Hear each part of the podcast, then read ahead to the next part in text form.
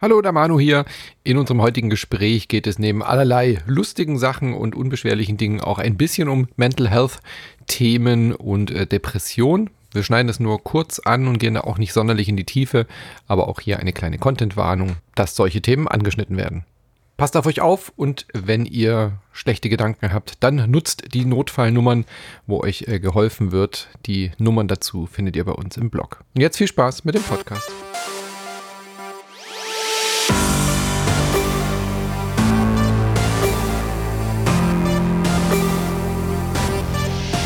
Einen wunderschönen guten Morgen. Ihr hört Insert Moin. Ich bin der Manu und ich freue mich sehr über unseren heutigen Gast, äh, mit dem ich einfach ein bisschen äh, quatschen werde, ein bisschen über seinen Werdegang, sein Leben und so ein bisschen das Influencer slash Content Creator Life ergründen. Die Vor- und die Nachteile, die schönen Seiten wie auch die Schattenseiten. Schönen guten Morgen, Max aka Frodo Apparat, Frodo, wie auch immer. Was ist so deine Lieblingsabkürzung, dein Lieblingsrufname?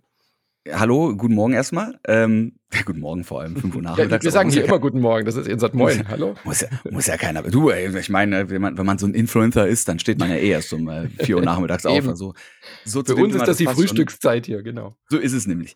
Ähm, nee, Frodo oder Max ist mir persönlich egal. Äh, es ist bei mir tatsächlich so, dass, glaube ich, der Großteil der Leute, würde ich jetzt fast sagen, sogar Frodo sagt. Mhm. Ähm, ich heiße halt auch die Hälfte meines Lebens, über die Hälfte meines Lebens mittlerweile auch schon Frodo.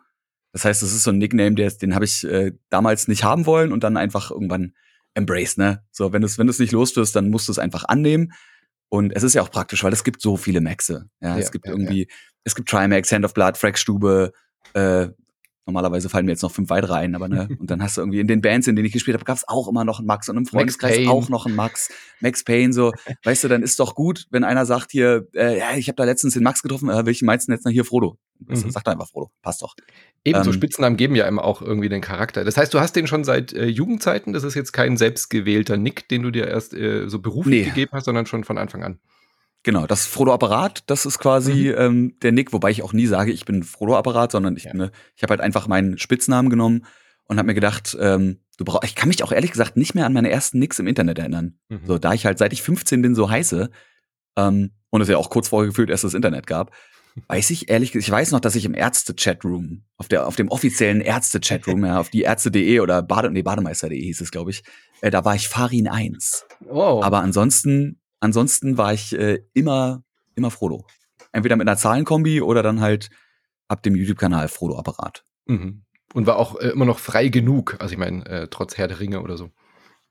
Frodo-Apparat auf jeden Fall. Also bei Frodo Klar. mit den Zahlen, wie gesagt, musst du halt eine Zahlenkombo ran, ne? aber Frodo-Apparat gibt's nicht.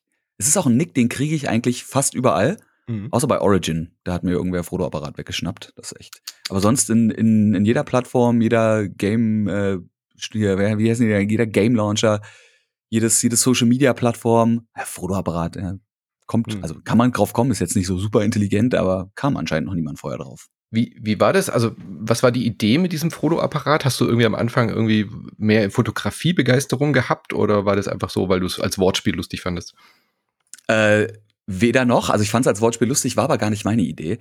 Ähm, wir waren damals, da habe ich meinen YouTube-Kanal quasi, ich habe mich entschieden, den YouTube-Kanal aufzumachen, als ich mit den Space Frogs und Flo, also Floyd, mhm. äh, auf dem Weg zu so einem Event von, ich weiß, ich glaube, es war von, von Microsoft oder so, aber von den Telefonen, ähm, zu so einem Influencer-Event war. Bevor ich quasi einen YouTube-Kanal hatte, war ich schon auf so ein, so ein weirdes Event eingeladen und habe dann auf der Fahrt quasi so mit dem Handy-Hotspot äh, den Kanal erstellt und dachte dann so, hm, jetzt fragen die nach dem Namen. Ja, scheiße, wie nennst du das Ding jetzt? äh, habe den Tab kurz weggemacht und habe auf Twitter einfach umgefragt, ey, yo, wie, wie nennt man das? Oder habe irgendwie Flo auf Twitter fragen lassen, ich weiß es ehrlich gesagt gar nicht mehr. Und irgendwer schlug Frodo-Apparat vor. Mhm. Und das fanden wir in dem Moment alle so lustig, dass ich die Person gefragt habe, ob das cool ist, wenn ich das jetzt nehme. Ähm, ich glaube, es war ein Kerl, das ist das Einzige, was mir noch einfällt, aber da, nicht mal da bin ich mir sicher. Ähm, die Person meinte, ja, das passt. Und äh, ja, dann war es halt Frodo-Apparat. Ja. Und wenn man es einmal hat, dann etabliert sich sowas ja dann natürlich auch schnell, gell? Ja. ja. Nee, hätte ja sein können, dass du irgendwie vielleicht äh, erst die Idee hattest, irgendwie einen Foto-YouTube-Kanal oder sowas zu machen. Gar nicht. Nee, ich bin auch äh, kein guter Fotograf. Dafür hast du viele andere Talente, über die wir heute ein bisschen reden. Hoffentlich. ähm, was von allem. Erzähl mal so ein bisschen, also wie würdest du dich heute bezeichnen? Bist du Content Creator? Findest du denn äh, die Bezeichnung Influencer schlimm oder in Ordnung? Und äh, wie fing das alles an? Also ich finde an sich, sagt wahrscheinlich immer jeder Influencer ist irgendwie Blödsinn, weil ja auch mhm. die, die Grundidee von dem, was man machen will, ja nicht das Influencen ist. Das passiert mhm. natürlich irgendwo mit. Und das ist natürlich auch das, was für einen Werbekunden am interessantesten ist, weil der will ja, dass, ne, wenn du quasi einen Werbekunden hast, dass du die Leute influenzt, das Produkt zu kaufen oder zumindest cool zu finden. Aber die Influence, die du erreichst, kriegst du ja erst, indem du dir vorher eigentlich was aufbaust. Klar, gibt auch Leute, wo du dich fragst, okay, was können die eigentlich? Warum haben die so viele Milliarden Follower auf sämtlichen Social-Plattformen? So, was ist, was ist deren USP? ich, ich wollte gerade Namen sagen, aber ich glaube, jeder. ich, ich wollte so diesen coolen Move machen, wo man hustet und einen Namen sagt. Aber mir sind so viele Namen in den Kopf geschossen, dass ich mich wahrscheinlich verschluckt und versprochen hätte. Ich kann aber, ja ein paar in, reinschneiden, ja. Genau. Insert, Insert Namen hier. Ähm, nee, ich würde mich selber, glaube ich, steht auch auf meiner Visitenkarte drauf, als, als Content Creator und vor allem auch als Host bezeichnen. Mhm. Ähm, ja, weil ich nur, wie gesagt, ich, ich kreiere Content auf verschiedenen Plattformen, aber ich äh, moderiere auch ganz ja. gerne mal, wenn man mich denn lässt das Influencer ist ja auch was, was man sich nicht bewusst aussucht, habe ich immer so das Gefühl, oder? Ich meine, das Gibt ist bestimmt auch Leute. Naja, aber es ist ja oft so eine mhm. Bezeichnung, die von außen kommt, weil wie du schon gesagt hast, sich selbst als äh, was Negatives zu bezeichnen, finde ich halt immer komisch. Und ich finde, das Wort Influence hat im Deutschen zumindest in der Übersetzung einen eher negativen Touch, weil man will sich ja ungern beeinflussen lassen, sondern es, selber ja. zu Entscheidungen kommen. Das ist immer. Es ist das negativ konnotiert auf jeden Fall. Ja. Jemand, der dich beeinflusst, ist. Äh, ich meine, natürlich kann es auch positive Einflüsse geben, aber in den meisten Fällen äh, will dir ja jemand auch nichts Gutes, wenn er dich zu irgendwas überredet ja. oder dich zu irgendwas äh, beeinflusst. Ja. Genau, du machst äh, heute auch Moderation, bist Host, hast ja auch deinen eigenen Podcast, äh, über den wir gleich auch noch mal ein bisschen sprechen.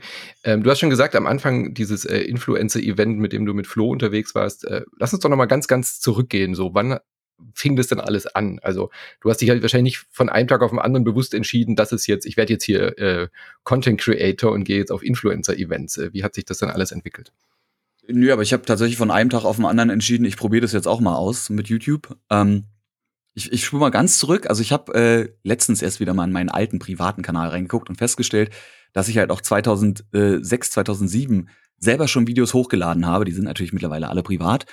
Ähm, aber da hatte ich schon gesehen, irgendwie, damals waren, waren Lip-Syncs, ist ja mittlerweile auch wieder mhm. total in. Ich weiß nicht, Smosh war eins so der meistgeguckten Videos, wie dir, wie die ihren, ihren komödiantischen äh, Ansatz des Lip-Syncens auf das Pokémon-Theme angewendet haben. Und dachte ich mir so, das ist lustig. Und dann habe ich irgendwo ein Gitarrencover gesehen vom Pokémon, also auch vom Pokémon-Theme. Und es war furchtbar schlecht. Und da dachte ich mir so, hm, du hast doch vorher schon mal selber ein bisschen Musik gemacht, spiele ja auch in Bands, selber auch Sachen aufgenommen. So ein Gitarrencover, das kannst du. Also auf dem Level, und wenn das jemand hochlädt, das mhm. kannst du auch. Dann kannst du das ja auch mal machen. Und hab das dann einfach miteinander kombiniert. Hab dann also quasi, äh, ja, ein Theme laufen lassen, hab da E-Gitarre drüber gespielt und äh, selber einfach sehr, sehr spackig vor der Kamera ein bisschen drüber den Text nicht mitgesungen, sondern mitgelipsingt. Mhm. Und das war auch alles in Audiospur. Also ich habe halt wirklich einfach nur die interne Kamera von meinem Rechner damals angemacht, habe den Sound von meinen Boxen und von meinem Verstärker so angepasst, dass alles nicht äh, sich gegenseitig irgendwie übertüncht und dann äh, ja, wenn es dann Hintergrundgeräusche gab, dann hat man die theoretisch auch gehört. Also wenn ich irgendwann mal doll ausgeatmet habe oder ein Wort mit so einem P laut mhm. überpronunziert habe, ähm, dann hat man das auch gehört, weil damals Schnittprogramm hatte ich nicht. Also ich doch QuickTime, ich habe das Ende und Anfang weggeschnitten, wenn überhaupt. ähm, ja, und habe da irgendwie vier, fünf Videos gemacht. Eins habe ich letztens geguckt, hatte damals 13.000 Aufrufe, was glaube ich 2006 wow. echt gar nicht mal so wenig war. Ja. Ähm, da war YouTube ja selber noch so total in den Kinderschuhen, ja. Deswegen, ähm, ja, vielleicht, vielleicht äh, werde ich das irgendwann mal, irgendwann mal liegen. Ich habe theoretisch dieses Jahr auch mein zehnjähriges mit Frodo-Apparat. Vielleicht kann ich das dann mal mal liegen. Ähm, ja, und dann habe ich Flo kennengelernt. Und Flo habe ich kennengelernt, indem ich ihm einfach eine Mail geschrieben habe. Ich wusste damals ehrlich gesagt gar nicht, dass es eine deutsche YouTube-Szene gibt. Mhm. Und ich habe auch damals den Personenkult um YouTube nicht wahrgenommen, weil ich YouTube ausschließlich so konsumiert habe, dass ich äh, vor allem sehr, sehr viel amerikanischen Content geguckt habe und viel so gut aufbereiteten Content, also so College Humor zum Beispiel, war ein, war ein oh, Kanal, ja. wo ich mir riesen, alles, ja. ich mir ja. alles von angeguckt habe. Ähm, und ich meine, da steckt ein komplettes Team hinter. Ne? Und dann hast du mhm. so eine Person wie Flo zum Beispiel, der ist einfach eine Einzelperson, der macht halt alles selbst. Ähm, und hab anscheinend durch einen Algorithmus irgendwo ein Video von dem gefunden. Und alles, was ich gesehen habe, war, ey, das ist ein Typ, der kommt aus Berlin, der wirkt ganz sympathisch, der steht auf Videospiele und der fährt Longboard. Und das mhm. hat bei mir alle Checkboxen abgehakt. Ich mir dachte so, ey, das könnten, könnten Freund werden. Und hab dem damals, weil die Longboard-Szene in Berlin auch sehr, sehr, also wirklich sehr klein war, ähm, habe ich auch prinzipiell jeden mit dem Longboard in Berlin angesprochen, meinte, ey, wir haben hier so einen Laden, wir fahren jeden Mittwoch durch Berlin, wenn du Bock hast, mach ruhig mit. Und habe dann Flo einfach eine Mail geschrieben, meinte so, ey, äh, hier, ne, wir haben den und den, den und den Laden, falls du noch keine Gruppe hast, komm doch mal vorbei. Und Flo hatte mir dann irgendwann mal später erzählt, ne, für ihn war das halt eine Mail von irgendeinem Typen, den er nicht kennt, äh, den er nicht kannte. er hatte zu dem Zeitpunkt, glaube ich, schon 160.000 Abonnenten, also war nicht ganz so klein. Ähm, er hat mit seiner damals Freundin, jetzt Frau, gesprochen und meinte so, hey, mir hat da irgend so ein Typ hat mir einfach so eine Mail geschrieben, hat mich gefragt, ob ich Bock habe, mit den Longboard zu fahren. Was mache ich denn da jetzt? Ja, und dann ist er einfach dazugekommen und äh, dann haben wir uns sehr, sehr gut verstanden direkt am, am ersten Tag und daraus ist dann eine äh, ne, ne sehr gute Freundschaft entstanden. Mhm. Und ja, aber dadurch, du warst jetzt auch nicht Starstruck oder so damals, weil du gar nicht so gar nicht. Ich wusste ja überhaupt hattest. nicht, wer er war. Ja, mhm. also ich habe ja auch gar nicht gecheckt, dass sein Video so viele Klicks hatte, sondern ich habe halt wirklich das Video einfach gesehen. Ich habe dann irgendwann eine Woche später mit meinem kleinen Bruder mal drüber geredet, als ich gemerkt habe, so, ey, da ist irgendwie was. Meinst du, ja, hier, der heißt irgendwie so, also der heißt LeFloid auf, auf YouTube und mein kleiner Bruder kannte den halt. Also, ja, der ist doch voll bekannt und voll berühmt. Aber da war es schon zu spät. Mhm. Also da war ich schon zu gut mit ihm befreundet, nicht, aber wir kannten uns zwei Wochen. Aber da war die, der, der Schritt zu, wir können gute Kumpels werden, war schon getan, hm. als dass dieses, oh krass, der ist voll berühmt, noch passieren könnte. Ja. Ähm, ja, klar, weil du hast ihn ja dann schon anders kennengelernt gehabt, ja. Deswegen, ne, wir waren halt direkt irgendwie am nächsten Abend gleich in der Bar eintrinken und dann hat sich das da, war dann, na, ab dann. Romance äh, auf den ersten The rest, the rest ja. is history, wie man so schon sagt. Äh, ja, und dann. Ganz kurz, ich, was, äh, was, meinst du mit Laden? Also hast du dann zu der Zeit, was hast du denn zu der Zeit äh, gemacht? Du hast gesagt, du warst Longboard. Ach so, nee, das, das war einfach der Laden, wo ich das, wo ich das Longboard gekauft habe. Ach so, ähm, ich, es klang gerade so, als wär, hättest du da irgendwie gearbeitet oder so. Nö, nö, ich, hab, ich fand den Laden einfach super und fand dieses Gemeinschaftsgefühl, dass die sagen, ey, pass auf, jeden Mittwoch, die machen mhm. das auch immer noch. Jeden Mittwoch fahren wir als Gruppe durch Berlin, ähm, was dann mal so ein bisschen wie so eine Longboard-Protestbewegung aussah, wenn auf einmal 30 Leute mit einem Brett auf der Straße fahren. Aber das war cool, das war so ein Gemeinschaftsgefühl und es hat einfach Spaß gemacht. Und es gab halt auch so wenig Leute damals, ne? Dass du mhm. wirklich auch, wie so bei Motorradfahrern, du hast jeden Menschen mit dem Longboard einzeln auf der anderen Straßenseite mit dem Winken begrüßt. Mhm. Ähm, ja, und da dachte ich mir einfach so, je mehr Leute wieder sind, umso cooler ist es. Und vor allem, wenn ich noch einen hab, der ein anderes Thema als was sind die besten Achsen, was sind die besten Rollen hat, mhm. weil da konnte ich irgendwann nicht mehr mitreden, dachte ich mir so, ey, wenn jetzt hier noch einer mit Gaming-Expertise ist, ist doch perfekt. Mhm. So. Das ist so, also das doch, besser geht's doch gar nicht. Ja, und dann bin ich irgendwann bei Flo in einem Video gelandet. Ich habe ihn gefragt, weil ich einen Anruf bekommen habe von einem Radiosender, ob ich bei so einer Massenhypnose mitmachen will. Von Jan Becker hieß der, glaube ich. Das ist dieser Uri Geller-Typ mit der mhm. Kackwurst auf dem Kopf, würde ich jetzt gerne sagen. Der hat einfach so, so eine, ja, ist wirklich wie so, wie so, wie so eine Kackwurst als Haare auf dem Kopf in so einem, in so einer Sichelform. Ganz, ganz weirde Frisur. Ähm, wurden eingeladen auf dem Potsdamer Platz, Live-Event. Und äh, Flo hat das halt mitgenommen, ist ja auch Content, warum auch nicht. Und das ging halt voll in die Hose. Wir kamen gar nicht dran und das war alles total scheiße. Und dann sind wir halt am Potsdamer Platz da in McDonalds rein. Und dann fragte Flo, ey, ist es okay für dich, wenn ich jetzt hier die Kamera aufbaue, wir essen ein bisschen was und quatschen einfach drüber, was das für eine Lachnummer war, mhm. weil er das sonst alleine gemacht hätte. Also er meinte, so, ist es cool für dich, wenn du dabei bist, sonst mache ich das einfach schnell selber noch, damit er irgendwie ne, mhm. den verlorenen Tag noch in Content umwandeln kann. Und da meinte ich dann so, du, mir, also können wir gerne machen. Äh, so Bühnen, Bühnenangst habe ich, wie gesagt, als Musiker auch nicht wirklich. Und ja, daraus wurde dann die erste legendäre Morningshow mit Flo und Frodo, die so gut lief, dass er mich quasi direkt eine Woche später nochmal auf den Brunch eingeladen hat, wo wir dann den zweiten Teil gemacht haben. Ähm, ja, und dann ging es halt los mit Leuten, die, man liest ja auch die Kommentare, mhm. mit Leuten, die gefragt haben, ah, wer ist denn dein Kumpel? Hat er auch einen YouTube-Kanal? Dann dachte ich mir so, weißt du eigentlich, das kannst du doch auch. Das probierst du jetzt auch einfach mal. Und hab mir dann halt einen YouTube-Kanal erstellt und hab dann angefangen, so ganz normale, diese typischen, ich nehme mir irgendein Thema, muss nicht mal ein nicht mal ein aktuelles Thema sein, sondern irgendwas, äh, Themen wie morgens aufwachen, der, der Struggle morgens aufzuwachen oder mhm. peinlich im Internet sein oder Konkurrenz im Internet und habe das halt probiert irgendwie ja gut gut moderiert, aber doch immer halbwegs lustig äh, in die Kamera rein zu performen. Wenn ich mir das jetzt heutzutage angucke, das ist wäre äußerst unangenehm. Aber es war halt also so diese Goldgräber-Stimmung damals auch, oder? Man konnte irgendwie auf YouTube, das war ja auch das immer auch, ja. so ein bisschen so eine Videoblog-Plattform zu der Zeit auch. Also die Vlogs, wie sie damals hießen, waren ja irgendwie auch so Thema, dass die Leute einfach so ihr Leben dokumentieren und begleiten. Das war ja noch gar nicht so alles so durchproduziert, wie es ja, das, später wurde. Das habe ich, also so Vlogs kann ich heutzutage auch immer noch nicht. Also mhm. mir ist es heutzutage immer noch unangenehm, mich selber zu filmen. Wenn eine Kameracrew dabei ist, kein Problem. Da renne ich halbnackt über den Alexanderplatz. Aber sobald ich mich selber filmen muss, und so dieses, hier geht's nur um mich, mhm. ist mir immer noch unangenehm. Also ich habe auch bei den Videos damals immer probiert, irgendwas reinzubauen. Wenn ich zum Beispiel irgendwie, ich habe dann irgendwann, habe ich ein Video zum Thema Haustiere gemacht und habe dann halt klein, habe dann einen kleinen Song geschrieben über meine Eidechse ja. oder so und habe äh, eine Parodie gemacht auf diese Jamba-Werbeklingeltöne und habe einen, einen Ohrwurm über kleine süße Tierchen geschrieben. Oh Gott, da ist er wieder. Äh, ja, also ich habe immer probiert, irgendwie was dazu zu bauen, wenn natürlich auch jetzt technisch nicht so auf dem höchsten Level, weil ich, ne, ich muss mir das ja alles selber beibringen und äh, bin auch heutzutage immer noch nicht der, der krasseste Cutter. Also ich glaube, im Vergleich zu, zu meinen Kollegen, die ähnlich angefangen haben, bin ich immer noch voll der Noob, aber ist halt so, ich wollte halt nie der technisch versierteste Cutter werden. Hm. Sondern eher so der, der guckt, okay, ich habe eine kreative Idee und wie kann ich die jetzt so gut wie möglich umsetzen? Und wenn ich irgendwo limitiert bin technisch, dann ist es auch eine Challenge, weil dann kann ich es vielleicht so umsetzen, dass da zumindest Trash draus wird. Ja, aber die war immer auch schon Content, also deswegen halt auch äh, die Kreativität beim, beim Machen und beim Producen irgendwie. Ja, auf jeden Fall. einzubringen. Ja. Ir irgendwas, irgendwas extra, was ein bisschen anders ist. Ich habe dann auch, ich habe also am Anfang wirklich auch wöchentlich zwei Videos hochgeladen, war mhm. sehr, sehr aktiv. Ähm, und habe dann aber mein erstes richtig großes Video hochgeladen. Das war damals das, das Epic YouTube, wie ist das? Das Epic YouTube Intro Medley of History. Wo ich quasi von allen YouTube-Kanälen, die damals international, aber natürlich auch im deutschen äh, Bereich bekannt waren, habe ich geguckt, welche Kanäle davon oder welche Formate haben ein Intro, was die Leute auch kennen. Mhm. Ne, weil es gab ja so, Wheezy Wader zum Beispiel hatte eins oder äh, was gab's denn noch? FPS Russia, ähm, die Jungs von Scene Take, die Space Rocks hatten sogar zwei Intros und habe die dann quasi alle zusammen in so ein Pop-Punk-Medley reingepackt.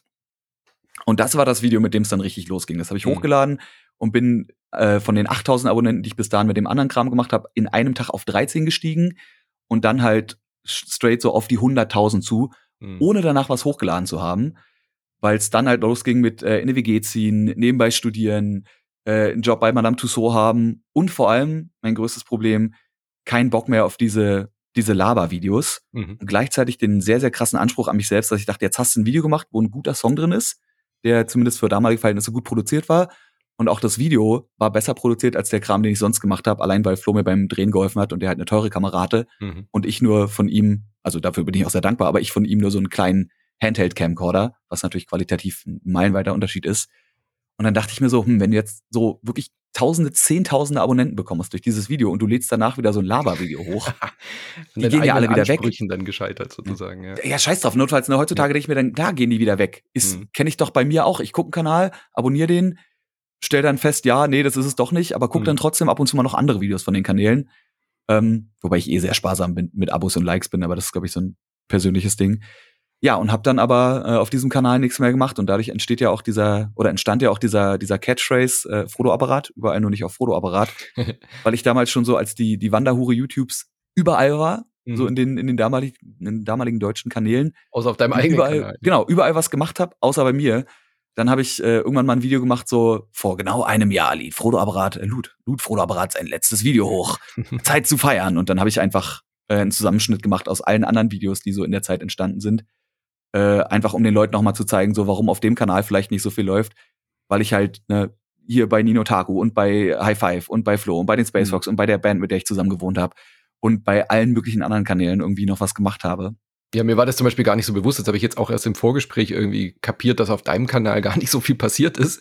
Aber ich irgendwie auch immer das Gefühl hatte, man, man sieht dich doch überall. Also du bist doch irgendwie präsent auf YouTube und äh, auf. Ich, probiere es. Ja. Ja, es ist, äh, es ist, glaube ich, auch einfacher, weil ich auch persönlich auch immer merke, ich bin äh, eher ein Teamspieler als ein, als ein Einzelkämpfer, klingt so, aber ich bin, ich kann sehr, sehr gut in, in Teams funktionieren und auch Kreativität, äh, kreativ sehr, sehr gut. Ähm, ja, auf, auf andere Leute Ideen aufbauen oder auch Ideen nehmen, wo andere Leute sagen, ah, die schmeißen wir weg. Und ich sage, nee, da, ey, da könnte man was draus machen.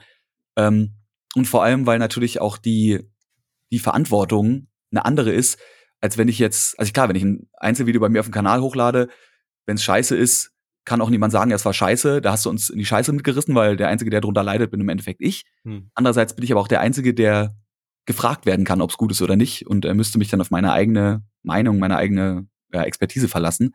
Bei einer, bei einem Team hat man immer noch so Feedback-Schleifen. Ja. Klar, die könnte man alleine theoretisch auch haben, ist ein bisschen doof, ne? Man kann ja auch Freunde fragen, aber. Ja, aber ich weiß genau, was du meinst. Ich bin ne? auch so vom Typ her. Manche brauchen das ja für sich irgendwie alles immer und, und können das dann auch so ihren eigenen Content nochmal schleifen, nochmal machen und so. Mir fällt es mhm. auch viel leichter, in so einem Teamgefüge irgendwie zu arbeiten und was gemeinsam zu produzieren. Definitiv. Also ich meine, ich kann auch, ich kann auch in einem Team einzeln arbeiten. Das ist jetzt nicht so, dass man mich an die Hand nehmen muss. Ähm, aber ich, ich mag das einfach auch in mhm. Teams zu arbeiten. Ich meine, ich kann auch, ich kann auch delegieren äh, und irgendwie Leuten sagen, mach mal das, mach mal das, mach mal das. Ist auch was, wo ich mir jetzt denke, da könnte ich jetzt die Brücke schlagen zum, zum E-Sport, ein Thema, was ich immer wieder gerne berede, wie Gaming und E-Sport so Real-Life-Skills ähm, ne, auch so ein bisschen, ja, wie sagt man, äh, dir, dir helfen, diese Real-Life-Skills zu finden und die eventuell zu verfeinern. Dass ich zum Beispiel merke, ich bin, äh, ich bin ein guter Shotcaller in gerade kompetitiven Spielen. Ich kann auch ein Ingame-Leader sein, ähm, wenn man mich lässt. Mhm. So. Aber ich muss halt wissen, okay, die Leute vertrauen mir jetzt und ich muss den Leuten vertrauen, dass die auch machen, was ich sage. Äh, weil ansonsten, ja, weiß ich nicht, dann wird man wieder unsicher, ne? Mhm. Also ich kann mich, ich kann mich sowohl unterordnen als auch selber führen, aber wenn nicht klar ist, wie da die Gegebenheiten sind, äh, ist es weird und dann passiert irgendwie gar nichts. Mhm.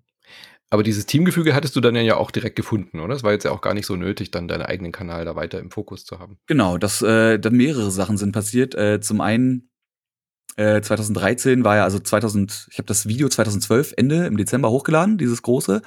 Und 2013, Mitte des Jahres, ähm, hatte ich so meinen ersten richtigen Moderationsjob woanders. Da hat Mediakraft die Kanäle Was geht ab und Texcalibur aufgemacht. Das sollten eigentlich so Google Originals oder YouTube Originals oder so, sollte mhm. das heißen. Kanäle werden, wo halt YouTube Kohle reinbuttert. Ihr ähm, erinnert euch, sowas wie High Five war auch so ein. Äh, genau, oder Onkel Bernies Butze. Ja. Gibt's, gibt's ähm, ja gar nicht mehr so dieses Format, ja. Leider nicht. Ja, aber irgendwie äh, hat Mediakraft, obwohl die Pitches eigentlich ganz okay waren, keinen Zuschlag bekommen, haben aber gesagt, scheiß drauf, wir produzieren das einfach selber. Ja, wir nehmen selber jetzt Kohle in die Hand. Und habe damals äh, dann, weil ich auch natürlich auf meinem Kanal nicht so viel zu tun hatte, hatte ich viel Zeit. Äh, habe auch dann mein Studium in dem Semester so ein bisschen hinten ran äh, geschoben ähm, und habe halt wortwörtlich dieses Büro mit aufgebaut. Mhm. Also wirklich Stühle mit aufgebaut, Kameras aufgebaut, mhm. war dadurch aber auch eigentlich fast immer da. Und obwohl ich der kleinste YouTube-Kanal war, weil da waren halt, wie gesagt, so die Space Rocks waren dabei und, und ein LeFloid war dabei und auch ein Marty Fischer, ähm, war ich aber trotzdem gefühlt in jedem Video drin. Und war dann dementsprechend, ne, wenn du, mach dich unentbehrlich, wäre ja auch so ein Tipp, mhm. war dann nicht mehr wegzudenken. Äh, gute Kommentare waren dann immer, wenn mal ein Video war, wo ich nicht drin war, äh, so, so ein richtig bezeichnetes Kommentar wäre gewesen, äh, wo ist denn der Typ, der das sonst macht? Also es ist, es ist etabliert, dass ich da bin. Es weiß zwar keiner an sich, wer ich bin, aber trotzdem wissen sie, wer ich bin. Weißt du, was ich meine? Ja, so, ja. Es ist hier nicht normalerweise so dieser andere Typ, ey, wie heißt keine Ahnung, wie der heißt, aber hier ist doch normalerweise so ein anderer Typ. Wo ist denn der jetzt? So. Ähm, ja, und habe dann Ende des Jahres mit Flo Dr. Freud gegründet. Mhm. Beziehungsweise hat Flo den vorher schon gegründet. Flo hat quasi äh, damals festgestellt, ey, man könnte doch auch einen Let's Play-Kanal machen privat, weil halt alle großen YouTuber irgendwie so einen Let's Play-Kanal nebenbei hatten. Iblali ist auch wieder zurückgegangen, der hat ja auch mit Let's Plays angefangen, glaube ich. Auch wieder zurückgegangen, hat einen zusätzlichen Let's Play-Kanal oder den reaktiviert. Und Flo hat da auch einen gemacht und haben aber festgestellt, da bin ich auch oft dabei, wenn wir uns mal bei ihm treffen, bevor wir woanders hingehen, eine Runde Tekken spielen und das halt als Battle aufnehmen, dass er mich irgendwann fragte, ey, wollen wir den nicht zusammen machen? Mhm. Haben den dann abends umbenannt in Dr. Freud von, ich glaube, Le Floyd Games oder so, oder Floyd Gaming, oder irgendwie so hieß der. Und äh, aber auch da hatte ich dann direkt gesagt, lass uns doch, also wir beide ne, haben direkt gesagt, so lass uns doch aber jetzt nicht zwingend nur Let's Plays machen. Also klar, Let's Plays als Futter kann man nebenbei noch haben, gerade bei einem neuen Kanal. Aber ähm, für mich war irgendwie klar, da muss auch noch was anderes passieren. Und äh, da ist dann unter anderem das Between the Pixels Format entstanden, was so ein, ich weiß nicht, ob du das noch in der Schule kennst, wenn du so ein, äh, ein Gedicht im Deutschunterricht hattest und die Zeile ist, die Blume war blau. Und äh, dein Deutschlehrer oder deine Deutschlehrerin sagt, warum hat er jetzt geschrieben, die Blume war blau? Und du sagst, naja, weil die fucking Blume blau war. So, das, ne? Manchmal leuchtet, ist eine blaue Blume. Sie? sie leuchtet blau. Ja, wie, wie Friedrich Nietzsche schon sagte, eine blaue Blume ist auch manchmal einfach nur blau oder so ähnlich. Ähm, nee, aber dann wollten deine Lehrer und Lehrer natürlich, dass du rein interpretierst, warum die blau mhm. ist und warum überhaupt eine Blume. Und das haben wir halt mit Games gemacht, dass wir äh, gesagt haben, dass zum Beispiel die komplette Donkey Kong Saga ein, ein ewig fortwährender Oedipus-Komplex ist. Mhm. Also habt ihr euch so ein ähm, bisschen auch so leicht ironisch rangegangen, aber dann trotzdem immer auch inhaltlich trotzdem ernsthaft mit dann auseinandergesetzt? Oder war das so völlig so, okay, wir machen das satirisch? Halb, halb, halb. Also ich mhm. habe natürlich probiert, äh, also die, die Erklärungen in den meisten Fällen klangen alle logisch, waren aber natürlich totaler Bullshit. es sei denn, irgendwer von den Entwicklern sagt jetzt, nee, haben wir, wirklich, haben wir uns wirklich so gedacht. Ähm, aber ich habe probiert, immer logische Erklärungen zu finden, die, wie gesagt, auch wirklich nachvollziehbar sind, wo man dann sagen könnte, das äh, klingt ein bisschen weird, aber faktisch an sich irgendwie korrekt. Mhm. So. Aber es hat ähm, einfach Spaß gemacht, halt auch was anderes. Das hat einfach, ja, das, das war vor allem so mein Format, wo ich mich so ein bisschen ausleben konnte. Ja. Äh, und Flo fing dann irgendwann an, zusätzlich mit den Nerd-Rankings. Also Top-Listen funktionieren halt einfach immer sehr, sehr gut. Und das wurden so ein, bisschen, so ein bisschen die, die beiden Formate, die den Kanal halt getragen haben und groß mhm. gemacht haben bis es dann äh, weiterging, dass wir auch irgendwie geguckt haben, lass mal irgendwie so einen kleinen Sketch hier machen oder einen kleinen Song hier oder einen Kurzfilm mal wieder, dann natürlich auch so Zusammenarbeit mit äh, Entwicklerstudios oder Publishern, dass man mal einen Kurzfilm zu einem Spiel macht mit einer etwas größeren Produktionsqualität. Und dann kam, glaube ich, somit das größte Projekt. Das war Nerdscope, also damals noch 1080 mhm. Nerdscope, was ja das erste Format war, was Funk gemacht hat. Die ja, ja, noch nicht mal Funk damals hießen, sondern noch das junge Angebot von ARD und ZDF. Ja, ja, stimmt. Das war vor der Umbenennung, ja. genau. Äh, ganz genau. kurz noch, äh, äh, diese Mediakraft-Geschichte, war das schon irgendwie, du hast so. ja gesagt, das war so der erste richtige Moderationsjob. Ähm, ja, du da als, du hast ja studiert zu der Zeit, gell? So WG, also ja. da braucht man ja nicht so viel Geld. Aber war das schon, wie viel, wie viel Zeit hat es in Anspruch genommen? Du hast ja schon gesagt, da warst du eigentlich die ganze Zeit. War das schon ein Fulltime-Job also, sozusagen? Also ich habe meinen, als ich gemerkt habe, das ging los und ich bin da fest dabei, äh, also als ich das Büro aufgebaut habe, habe ich noch bei Madame Tussauds gearbeitet. Mhm. Als äh, klar war, dass ich da jetzt angestellt werde und ich den Vertrag vor mir hatte mit dem monatlichen Gehalt drauf, habe ich meinen Job bei Madame Tussauds gekündigt. Und habe gesagt, ich kann das machen und das hat äh, an sich gereicht. Von Frodo Apparat kam ganz, ganz wenig, irgendwie so 100 Euro im Monat mhm. oder so an, an Klicks noch rein. Ähm, wobei 100 Euro für einen Studenten ne, ist vollkommen okay. Ich habe für mein ja. WG-Zimmer damals 200 Euro bezahlt oder so. Ja. Ähm, äh, ja, und dementsprechend hat das halt hat schon ausgereicht. Zumindest für einen Studenten war das vollkommen okay. Und wie viel, Stu wie viel Zeit fürs Studium war noch? Ja, zu dem Zeitpunkt, wie gesagt, also alles, was in dem Semester passiert ist, das war, glaube ich, mein drittes Semester. Alle Kurse, die ich im dritten Semester hätte machen müssen, habe ich dann im fünften oder im sechsten gemacht. Ja, aber hast du es abgeschlossen inzwischen? Ich habe meinen, ja. War ein, bisschen, war ein bisschen gefährlich, weil äh, zwei von den Klausuren, die ich im dritten geschrieben habe, waren die Rausschmeißerklausuren. Mhm. Und die habe ich mir halt aufgehoben, bis ins siebte Semester. Ich habe durch äh, mein Auslandssemester und durch dieses Semester habe ich noch eins rangehangen. Das Problem ist aber, die Maximalstudienzeit bei mir waren sieben Semester. Das heißt also, obwohl du ja drei Versuche für eine Klausur hast, bevor du exmatrikuliert wirst, was ich auch irgendwie unfair finde, dass ja. stell dir vor, du hast alles bestanden und dann bestehst du eine Klausur nicht und dann ist dein ganzes Studium für den Arsch so. Eigentlich auch saudämlich, aber trotzdem, du hast ja drei Versuche, aber bei mir war es so, ich habe nur einen Versuch gehabt, weil ich einfach keine Zeit gehabt hätte, die Klausur oh. noch mal wann anders zu schreiben, weil, weil die so Nachschreibeklausur, mhm. ne? Äh, ich habe schon zum Nachschreibetermin geschrieben, weil ich zu dem anderen ersten Termin mich auf die andere konzentrieren wollte, damit ich auch beide bestehe.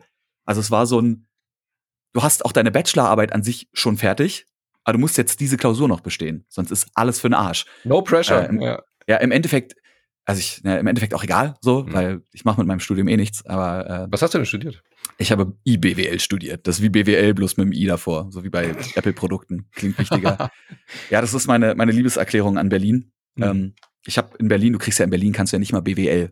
Mit dem, also du brauchst ja selbst für BWL mittlerweile fast ein 1,8er NC. Musst du dir mal vorstellen, BWL, mhm. der Studiengang, wo eigentlich jeder Idiot reinkommen kann. Ne? Aber weil alle in Berlin studieren wollten, ähm, habe ich dann geguckt. Ich hatte auch ein paar coolere Zusagen. Also ich hatte äh, Kommunikationswissenschaften in Greifswald hätte ich eine Zusage gehabt und äh, nochmal irgendwie sowas ähnliches in, in Leipzig mit äh, Seitenbachelor, also wie heißt das, Nebenbachelor? Nee. Keine Ahnung. Gibt's ja irgendeine Bezeichnung für, also mit 60 von 180 Credit Points in Psychologie. Ähm, aber ich habe mich dann dafür entschieden, IBWL in Frankfurt oder zu studieren, damit ich in Berlin wohnen bleiben kann. Mhm. mhm. Ich bin auch immer hinge, äh, hingedingstelt. Na, wie sagt man, hinge pendelt? Pendelt. Das ist das Wort, was ich gesucht habe. Einfach weil ich nicht aus Berlin weg wollte, habe ich dieses jetzt mittlerweile unnütze Studienfach studiert. Aber immerhin hast du äh, abgeschlossen, das ist ja auch wichtig, oder? Äh, zumindest. Und meine Bachelorarbeit hat was mit Social Media zu tun, das ist auch okay. Ja.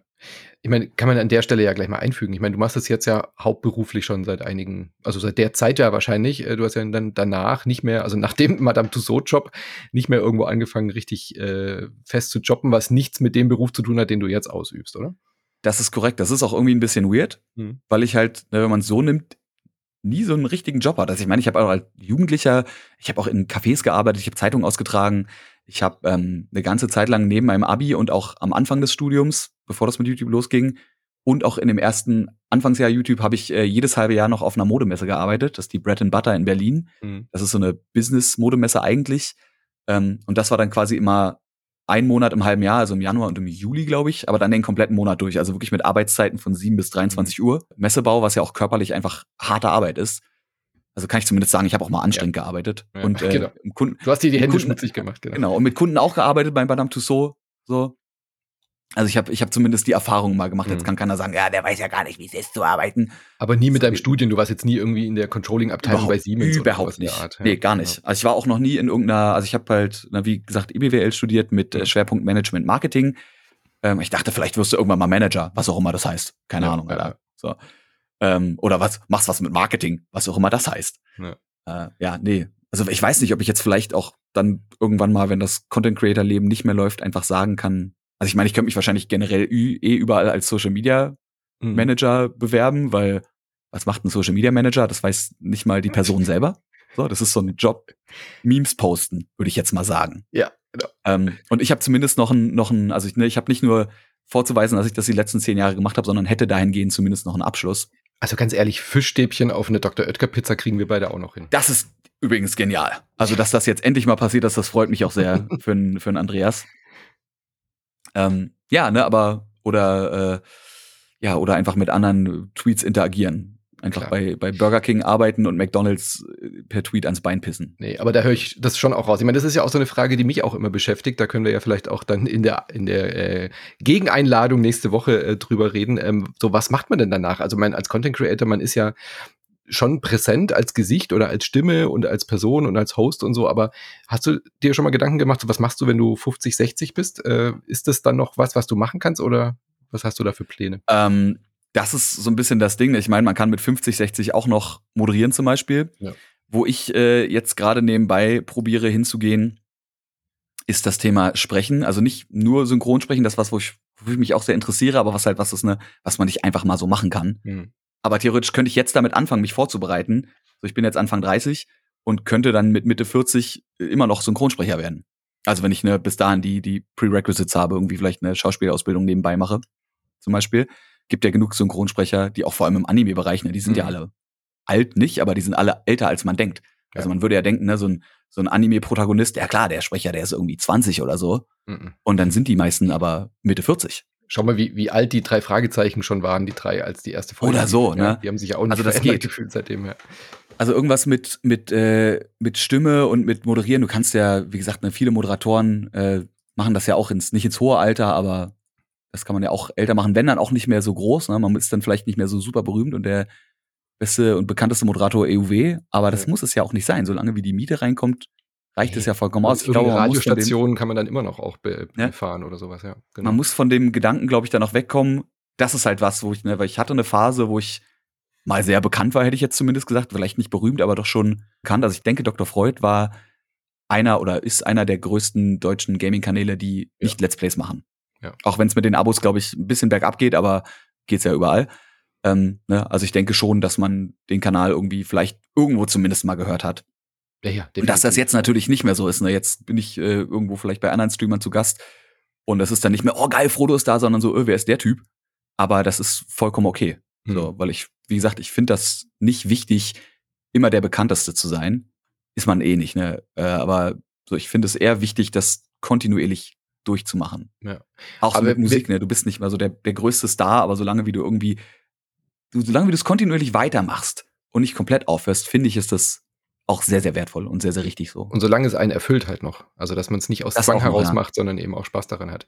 Wir waren gerade bei deiner Hochphase, würde ich es jetzt wahrscheinlich nennen, als Nerdscope dann auch losging. Das war ja wahrscheinlich so, war das so der, der Höhepunkt der Bekanntheit, würdest du sagen? Ich denke schon, weil da sind natürlich, also Dr. Freud, der Kanal an sich war eh schon sehr, sehr groß, aber Nerdscope war ein Format, was den Kanal noch weiter vorangebracht hat. Einfach weil es das so zu diesem Zeitpunkt auch nicht gab. Wir haben halt die Lücke gefüllt, die Game One hinterlassen hat. Natürlich Mhm. auch, was so, sowohl Flo als auch äh, ich, als auch die anderen Leute aus dem Team ähm, große Fans waren. Das hat mich ja in meiner Jugend begleitet. Ähm, ja, Game One gab's gerade nicht. Die Rocket Beans waren, glaube ich, noch nicht mal gegründet zu dem Zeitpunkt und dementsprechend war Game Two vielleicht schon in deren Köpfen in der Mache, aber noch nicht so, dass wir davon wussten. Also konnten wir natürlich voll da reingrätschen und sagen, yo, wir machen jetzt so eine wöchentliche Show, 15 Minuten jede Woche und da machen wir so, wie wir es kennen, einfach ein bisschen News, ja, ein bisschen Moderation in einem Set mit schön mit Anzügen und äh, die Einspieler, je nachdem, was sich anbietet. Wenn es ein Spiel mit Musik ist oder einfach irgendwie eine coole Line gefallen ist, machen wir einen Rap-Song zu oder generell einen Song. Wenn nicht, machen wir einen Sketch oder machen irgendeinen Außeneinsatz oder springen für einen Wortwitz aus dem Flugzeug. Auch alles schon gemacht, leider. ähm, ja, natürlich ist das eine Hommage an Game 2. Und natürlich Ja, ist das. Ihr habt trotzdem euren eigenen an Stil Game gehabt. One. Also definitiv. Erstens das. jetzt keine Game One-Kopie, sondern ihr, man, es war aus der, aus der Historie heraus klar, dass ihr davon beeinflusst wart. Ihr seid damit aufgewachsen natürlich auch, aber es war immer auch klar als Hommage oder als Weiterführung zu sehen, finde ich. Außerdem muss man dazu sagen, es gibt ein großartiges Video. Ich bin mir nicht sicher, wie es heißt. Ich glaube, es heißt irgendwie How David Letterman, äh, ja, wie, wie David Letterman, glaube ich, YouTube erfunden hat oder sowas. Mhm. Und da hat jemand aufgezeigt, wie Letterman in seiner Show quasi alles, was auf YouTube funktioniert, sämtliche Formate, die es gibt, von Mhm. Toplisten über Pranks, über äh, Sketche über alles, das in seiner Show schon einmal drin hatte. Ich meine, wie gesagt, das ist eh alles nicht ein Wiederkauen, aber eine, ja. ein Wiederaufbereiten von dem, was es ist. Naja, und, und Harald ja Schmidt hat alles von äh, Letterman wiederum abgeguckt. Also. So ist es. Und da, da, das nimmt ihm auch keiner krumm. Nee. Das ist auch das, was ich den Leuten sage. Ne? Wenn man mit YouTube anfangen will, du hast eigentlich nur zwei Möglichkeiten. Entweder du machst was komplett Neues, was mhm. es kaum gibt. Also dazu müsstest du zwei andere oder drei andere Sachen kombinieren. Und da wird es dann schwer, da halt was Cooles draus zu machen. Oder du nimmst was, was es gibt, und du machst es ein bisschen anders und vor allem irgendwie besser, dass es sich halt abhebt. Weil natürlich kannst du auch, guck mal, wie viele Top-List, äh, wie viele Top-Listen-Kanäle es gibt. So, aber jeder Top-Listen-Kanal ist irgendwie, wenn es nicht äh, wie heißen die, Made My Day sind, die einfach alles kauen. Mhm. Ähm, jeder Top-Listen-Kanal ist irgendwie ein bisschen anders. Jeder hat eine andere Art, die Sachen vorzubringen. Jeder hat vielleicht eine andere Art Humor. Der eine ist informativer, der andere macht vielleicht ein paar mehr Witze. Und so findet sich für jeden Menschen da draußen der Top-Listen-Kanal, den man gucken will. Ja, so, und oder auch Sketche und auch Sketche zu Videospielen. Ich meine, selbst wenn ihr damals und Game One noch existiert hätte und ihr hättet zum gleichen Spiel einen Sketch geplant, wäre ja auch was völlig anderes bei rausgekommen. Also, weißt du, auch da, hm. man, man klaut sich ja nicht die Gags, sondern äh, die, die, die Grundidee. Und ähm, manche Punchlines sind so offensichtlich, dann ist genau. es auch genau. okay, wenn beide die benutzen, ähm, aber die, die Hinleitung zur Punchline, ne? Man muss halt seinen eigenen Stil trotzdem finden. Aber arg lang lief Nerdscope ja nicht, äh, ehrlich gesagt, gell? Schade. Zweieinhalb Jahre, glaube ich. Bin mir ja. jetzt gerade nicht mehr sicher. Wir sind knapp an die 100 Folgen, glaube ich, rangekommen. Mhm. Also wir haben 69, wenn ich mich nicht irre, mit, äh, oder nee, 64. 64 mit ähm, Funk gemacht. Und dann gab es ein äh, kleines Problem, was wir ganz am Anfang, dadurch, dass wir, wie gesagt, das erste Format waren, was die wirklich gemacht haben, ähm, ja, haben wir auf eine Sache keinen nicht Wert gelegt, wir haben nicht darauf geachtet. Und zwar, dass äh, irgendwann sämtliche Kanäle, die Funk-Content liefern, auch bei Funk ins Netzwerk müssen. Mhm. Was bei den meisten Kanälen ja kein Problem ist, weil die einfach einen neuen Kanal für das Format aufgemacht haben. Wir haben aber damals gesagt, ey Leute, lasst uns doch keinen neuen Kanal aufmachen, ne, in den Unterhaltungen, die wir hatten. Wir haben doch einen Kanal, der läuft. Lasst uns mhm. doch einfach da laufen. So, weil wir haben ein Format für uns und ihr habt eine Plattform, wo ihr, ne, wo ihr schon 600.000 oder was weiß ich was, 500.000 Abonnenten habt, äh, wo dieses Format jetzt laufen kann. Und alle so, ja geil, coole Idee, machen wir so. Und ähm, ja, dann kam das Problem, dass quasi ne, Formate, die auf Funk laufen, mit dem dazugehörigen Kanal ins Funknetzwerk müssen, was aber wiederum heißt, Funknetzwerk, öffentlich-rechtliche, keine Werbung. Mhm. Was dann wiederum für uns gehießen hätte, wir können auch auf den anderen Formaten, abseits von Nerdscope, keine Werbepartner mehr haben. Und ja. wir könnten theoretisch nicht mal in der Videobeschreibung Link zu unserem eigenen Merchandise äh, verlinken, mhm. beziehungsweise reinpacken. Wo wir uns gedacht haben, dass, ja, geil, okay, dann fallen also plötzlich 60 Prozent der Einnahmen weg. Können wir so leider nicht machen. Mhm. Und dann standen wir vor der Entscheidung, gründen wir jetzt einen neuen Kanal und fangen mit Nerdscope nochmal neu an, was vielleicht schlauer gewesen wäre jetzt in Hindsight und sind safe bei Funk dabei. Oder machen wir es privat weiter und haben uns quasi für die, ja, für die private, ähm, für die private Route entschieden. Und so ist aus 1080 Nerdscope einfach nur Nerdscope geworden. Wir durften aber ohne die äh, Funkgelder dann quasi. Genau, ohne die Funkgelder. Ja. Ähm, dafür aber eben mit Werbepartnern. Ne? Dann war es irgendwie, ich weiß nicht, zum Beispiel Sky war, glaube ich, ganz am Anfang ein Partner, der, der gut, gut viel Kohle bezahlt hat. Ähm, wo dann direkt erstmal so die nächsten zehn Episoden gesichert waren. Äh, und dann verlief sich das aber alles irgendwie sowohl kreativ als auch menschlich so ein bisschen. Das sind dann aber große andere Geschichten. Hm. Und dadurch ist das dann äh, ja irgendwann leider gestorben, das Projekt. Bin ich dem, dem traue ich auch, glaube ich, sehr nach, weil ich denke, nach wie vor, äh, glaube ich, wenn ich ganz ehrlich bin, ist Nerdscope ich würde sagen, das Coolste, was ich bis jetzt in meinem Leben gemacht habe. Ich habe viele coole Sachen gemacht, aber so als großes Projekt, weil es eben auch zweieinhalb Jahre lief, ist Nerdscope mit allem, was dazugehört, mit allen Special-Folgen, mit der großen Musical-Folge, mhm. was ja so die letzte Folge für Funk war, ähm, ist das schon das coolste und, und beeindruckendste Projekt, an dem ich bis jetzt arbeiten durfte. Ja. ja, so wie ich dich jetzt kennengelernt habe oder was du auch erzählt hast, klingt es auch nach allem, was dich irgendwie so interessiert und begeistert. Also mit einem coolen Team, mit, mit Leuten, wo die Chemie stimmt, einem Produktionsteam, Kameramann-Team dahinter, die irgendwie Völliger Narrenfreiheit. Und eben genau diese kreative Freiheit, auch wirklich halt alles miteinander kombinieren zu können. Und Gaming. Also, ja, von daher. Ja, und Gaming und allem. Also ja. Gaming, Gaming und Musik ja auch. Ne? Also mhm. wir haben ja dann irgendwann festgestellt, okay, es ist ja verschwendetes Potenzial, wenn wir sowohl Marty Fischer bei uns im Büro drin sitzen haben, als auch mich, der ja auch Multi-Instrumentalist ist und äh, auch, wie, ne, wie vorhin schon erwähnt, in Bands spielt mhm. und mit Musik ein bisschen was anfangen kann, wenn man das nicht irgendwo mal benutzt und hier mal einen kleinen Song macht und da mal einen Rap macht oder da mal, dann wie gesagt, also diese Musical-Folge, das war ein, ein anderer Act, das zu wuppen, aber das ist ja dumm, das nicht zu machen. Ja. Aber es war dann zu schwer, das einfach so weiterzuführen mit ohne die Funkgeschichte? Äh, ja, nicht ganz. Es ging dann auch äh, menschlich ein bisschen auseinander. Mhm. Aber das sind, wie gesagt, das sind Themen, äh, wo ich auch die Interaktion zwischen anderen Personen ist jetzt einfach nicht mein, nicht mein Ding, das hier äh, offen zu legen, ist Quatsch, aber nicht darüber zu reden. So. Ja, klar. Aber hat sich das jetzt auch auf den ähm, Dr. Freud-Kanal ausge, also hängt das miteinander zusammen oder? Weil das, da äh, ja also es war ist natürlich scheiße, wenn so ein Format auf einmal wegbricht. Ja. Ähm, ja, und der Dr. Freud-Kanal hat sich ja dann auch so ein bisschen verändert. Es sind, wir, wir sind ja mehrere Phasen durchgelaufen. Also es fing ja an mit Flo und mir. Dann haben wir irgendwann äh, Olli dazugeholt. Dieser Olli kam zu Nerdscope dazu, den hatte David Hein, angeschleppt wollte ich gerade sagen, den hatte mhm. David uns dazu gebracht als Kumpel von ihm, weil wir einfach noch mehr Leute brauchten, die diese Show mit uns produzieren und Olli einfach also Technik-Wunderkind ist und alles machen kann. Ähm, und dann meinten Flo und ich dann irgendwie so, ja, weißt du, Olli macht jetzt eh da so viel mit und macht auch bei unseren Dr. Freud-Videos irgendwie ab und zu mal mit. Komm, den nehmen wir fest mit ins Team. Und mhm. dann waren es quasi äh, Olli, Flo und ich. Und dann äh, haben wir Angelo mal ausprobiert, den Asmugel, der bei sich auf dem Kanal Gaming News gemacht hat. Und wir hatten auch Gaming News und haben uns gedacht, ey, bevor wir uns jetzt gegenseitig kannibalisieren, lass doch einfach Angelo Gaming News bei uns machen. Mhm. Und dadurch war dann Angelo eine Zeit lang Team von, äh, Teammitglied von Dr. Freud. Dann kam irgendwann Paul dazu, ähm, der auch ein Kollege und ein Kumpel ist, den wir eigentlich eher daher kennen, dass er aus der Filmbranche kommt.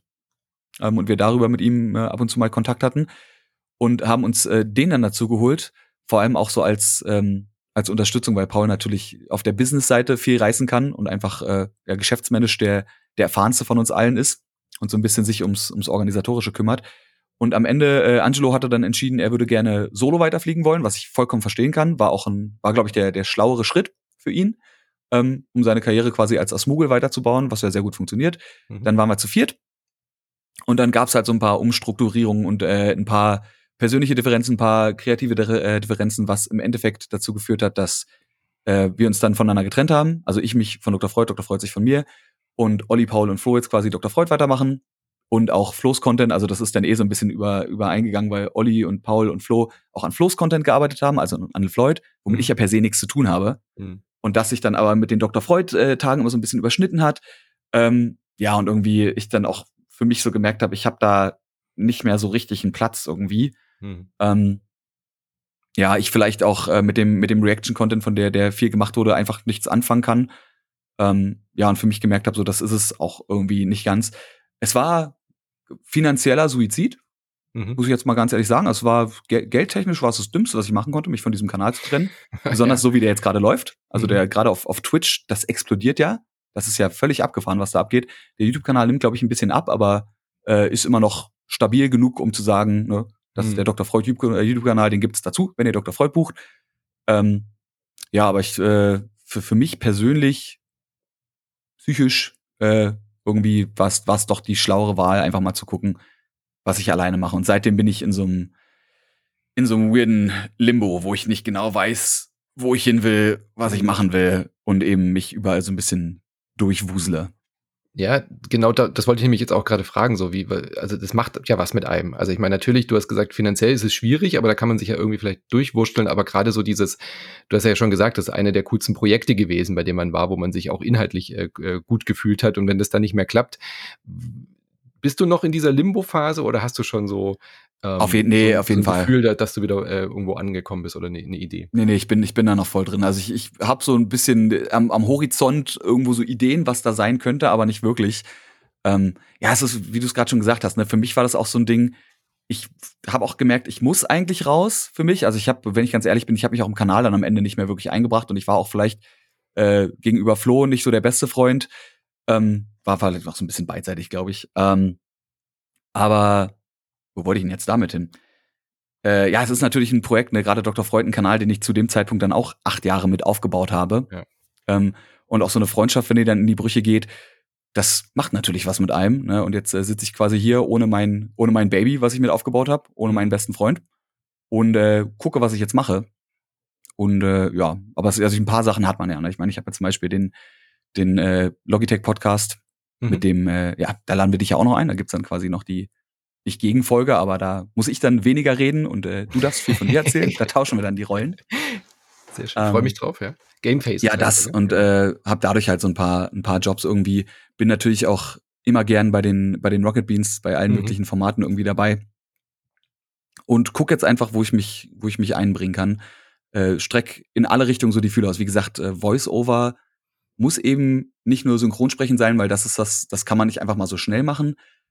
Voice-Over wiederum schon, weil ich mhm. denke, dass ich zumindest mittlerweile, auch wenn ich nie eine professionelle Sprecherausbildung hatte, habe ich ja auch keine Gesangsausbildung gehabt, aber zumindest äh, die Atem- und Sprechtechniken ja drauf. Wenn ich mich konzentriere, kann ich auch gerade ausreden mhm. ähm, und mach, mach so eine Sachen halt.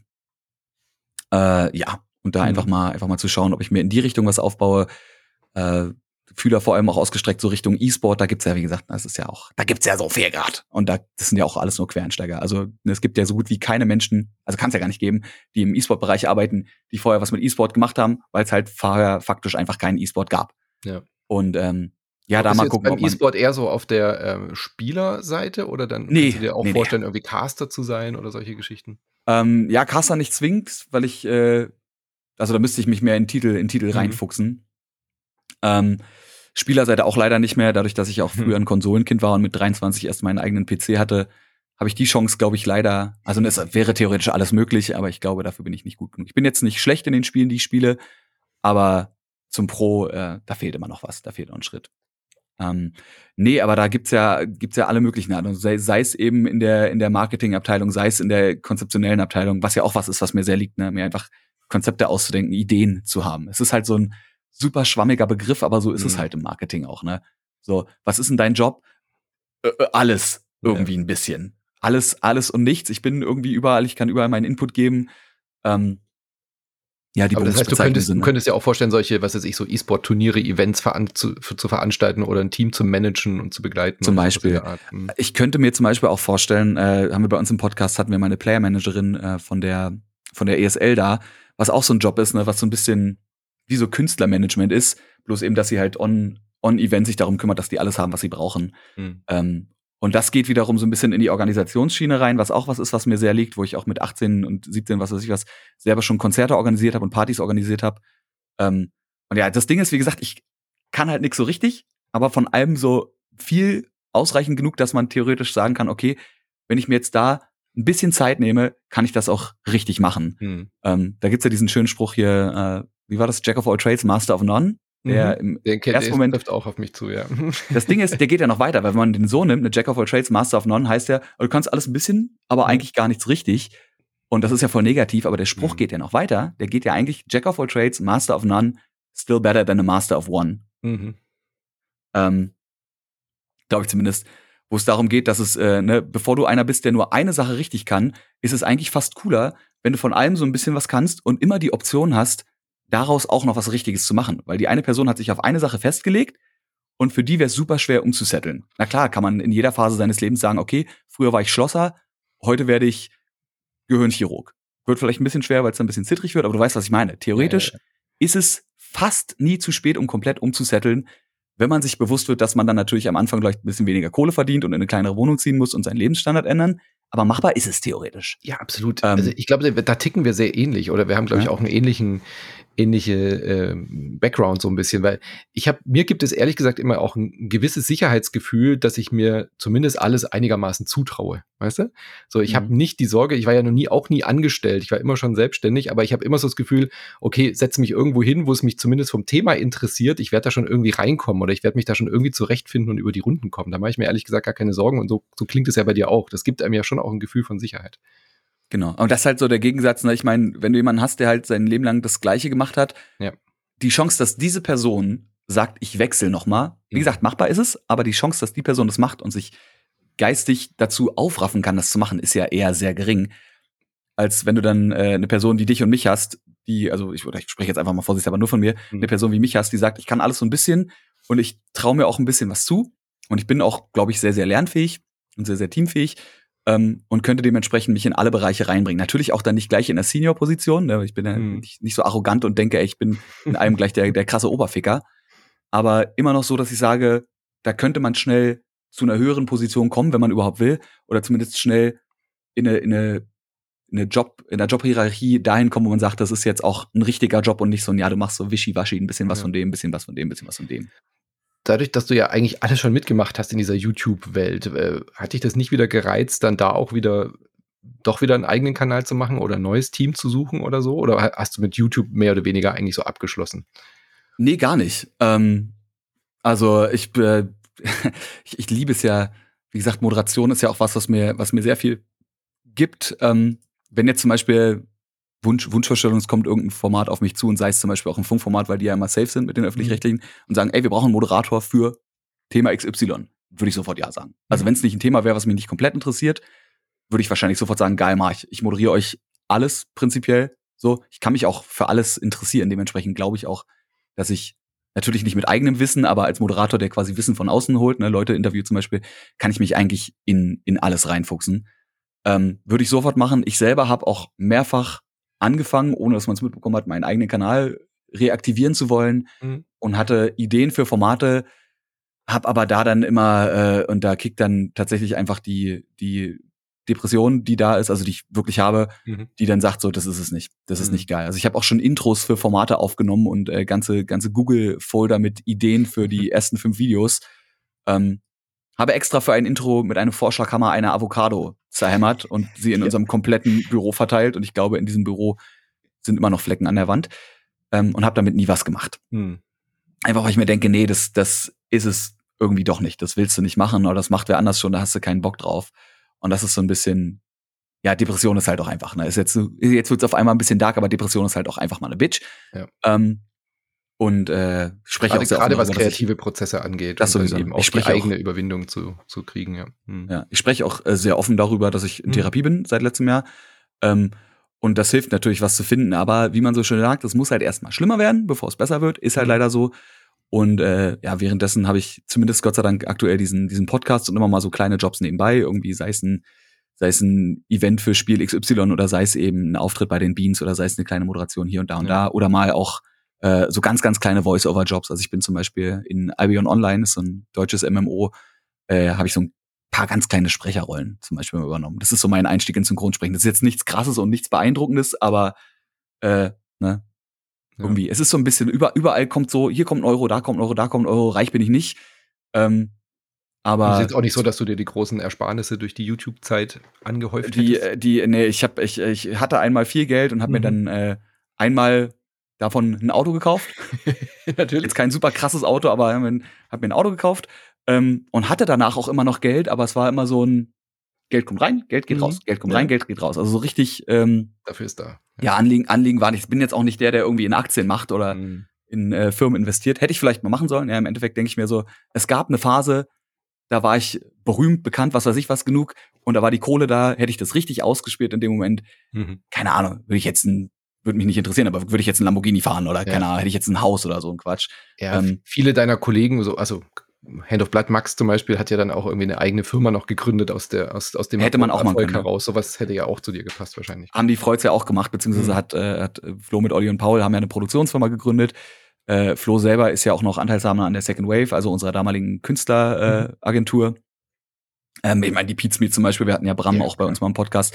Äh, der hat das mal, mal aufgedröselt, was das eigentlich mittlerweile für ein Business ist. Hm. Hätte man alles machen sollen, aber da denke ich mir so, das ist, das bin ich nicht. Hm. So, also da hätte ich wirklich auch jemanden gehabt, der mich da an die Hand nimmt.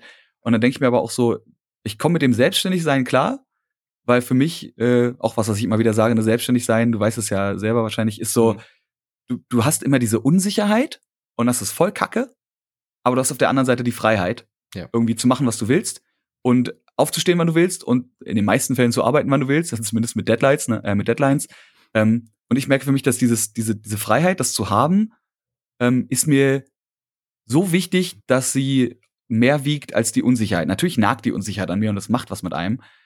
Aber anscheinend wertschätze ich dieses Freiheitsgefühl so viel mehr, dass ich das mit der Unsicherheit irgendwie, ja, irgendwie überstehen kann. Aber dementsprechend äh, weiß ich nicht, so eine, so eine Bindung an eine Firma ist dann, mhm. also vor allem die, Verantwortung. Ich glaube, da, aber da hätte ich zu viel Schiss vor der Verantwortung auch einfach.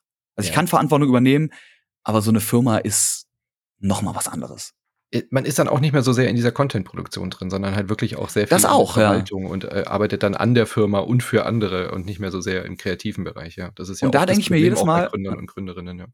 Da denke ich mir jedes Mal, das will ich nicht. Also wenn mhm. ich zum Beispiel äh, mit dem, mit dem Dennis von, äh, von Take TV rede, der da eine Firma gegründet hat.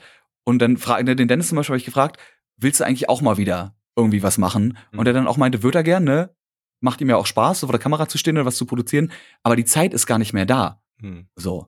Und da denke ich mir, finde ich, also könnte könnt ich für mich nicht. Fände ich traurig und ich glaube, ohne jetzt für ihn sprechen zu wollen, aber es klang für mich so, als ob er das natürlich auch irgendwo vermisst, ähm, einfach mal wieder vor der Kamera zu stehen und was zu moderieren oder irgendwie mal was zu schreiben.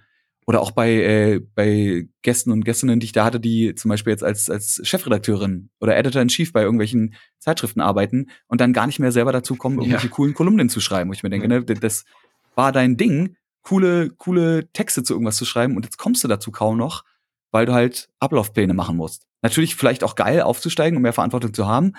Für mich persönlich ist es aber einfach nichts. Mhm. Ähm, und das, ne, das, dessen bin ich mir halt bewusst und dementsprechend wäre zum Beispiel Firmengründung einfach nichts für mich gewesen. Ja.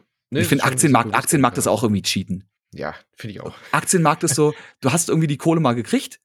Entweder hast du sie dir erarbeitet oder in den meisten Fällen hast du sie irgendwie geerbt oder hast du irgendwo Leute ausgebeutet. Und dann passives Einkommen. Passives mhm. Einkommen ist voll der, nicht der Scam, aber ich finde, das, das ist so klar, es ist geil, nichts zu machen und Kohle zu kriegen, aber irgendwie aber ist von es irgendwo muss es ja herkommen. Irgendwo ist, ja ist es doch voll geschummelt, oder? Anders also verliert und bei dir kommt es drauf oder du, du bist halt der Backholder. Das ist also, dann halt. Ne, so. Ich, ich finde es also ich, ich find's irgendwie weird. Ja. So. Ich meine, ist jetzt nicht so, dass ne, es gibt dann wieder Leute, die könnten jetzt bei mir sagen, äh, Digga, mach mal halt mal einen Ball flach. So, ich schaufe jeden Tag acht Stunden lang Erde in, in Schubkarren und verdiene dafür ein Zehntel von dem, was du mhm. verdienst. Mhm. Ne, das gibt's auch, dem bin ich mir auch voll bewusst aber ich würde trotzdem zumindest sagen, ich arbeite auf eine andere Art und Weise. Mhm. So. Ne? Ja. Und ich meine, wenn man, wenn ich jetzt zum Beispiel sage, ich bin auch hauptberuflich Moderator, das ist ja was, was auch nicht jeder kann. Mhm. Ne? Also klar, es ist kein, kein Knochenjob, Wobei so eine Produktion, die dann irgendwie über zwölf Stunden geht und wo also du irgendwie die ganze also Zeit. Steh mal irgendwie äh, in, einem, in der Live-Show acht Stunden auf der Gamescom mehrere Tage, da hast du auch eine äh, körperliche ja, vor, Arbeit, ja. Vor allem hab mal bitte nach acht Stunden noch die gleiche Energie wie am Anfang. Genau. Ja. So, das ist ja was. Ähm, aber allein das zu können, ist ja wieder was, ne? wo dann die meisten Leute sagen, ja, du musst ja nur reden. Und dann denke ich mir, ja, mach halt's Maul auf, dann red du doch. So. Mhm. Also, ne, das ist ja, ist wie gesagt, es ist keine körperliche Arbeit. Dem bin ich mir durchaus bewusst und ich bin sehr, sehr dankbar dafür, dass ich äh, auf die Art Geld verdiene, wie ich es verdiene. Und trotzdem sage ich, passives Einkommen ist beschissen. Natürlich ist es geil, das zu haben, aber irgendwie ist es, ist, ist es weird. Und deswegen, ich glaube, deswegen äh, ja, Plot ist zwei Jahre später, ich mache voll in Aktien und äh, Bitcoin. Genau, ist wahrscheinlich auch, äh, nächste auch Woche alles, Crypto Bro. Boah, fuck off, Alter. Nee, Crypto Bros Taking Ls ist einer meiner Lieblings-Twitter-Accounts. Super. Ja. Kann ich nur empfehlen. Ähm, aber ich ja, ich, glaub, mal, also ich, ich glaube, mal, du weißt, was ich meine. Ja, absolut. Ich wollte noch mal kurz auf dieses äh, Mental Health-Thema ähm, eingehen. Glaubst du, ja. dass das durch die, also dass das Influencer, Content Creator, YouTuber und so weiter, YouTuberinnen da besonders anfällig für sind, deiner Erfahrung nach? Du hast ja viele in dem Bereich auch kennengelernt. Ist es Hängt es zusammen oder hängt es nicht zusammen? Oder sind Leute, die dafür vielleicht anfällig sind, weil sie kreativ arbeiten, irgendwie auch eher mit Mental Health Problemen? oh wow. Bestraft? Oh, das, das ist jetzt, das ist jetzt die Henne-Ei-Frage, ne? Mhm. Sind's, sind's Leute, die, die mentale Probleme theoretisch haben? Sind die eher kreativ? Da gibt's bestimmt einen Zusammenhang, da gibt's bestimmt auch wissenschaftliche Arbeiten zu dem Thema. Ich persönlich kenne jetzt leider keine. Ähm, aber ich denke, dass, äh, also sowohl als auch auf jeden Fall.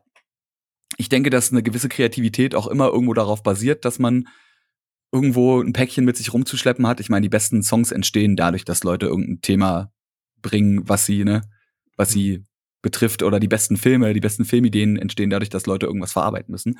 Auf der anderen Seite aber, das ist die kreative Seite, aber jetzt ein, ein Steven Spielberg oder irgendein Musiker oder irgendeine, irgendeine Sängerin oder so, ähm, die sind ja nicht gleichzeitig so auf dieser Influencer-Schiene drauf und auf diesem Social-Media-Ding. Klar muss man das alles mittlerweile machen, aber ich denke, wenn man dazu eben so Social-Kanäle bedienen muss, man muss immer irgendwie, immer irgendwie happy sein.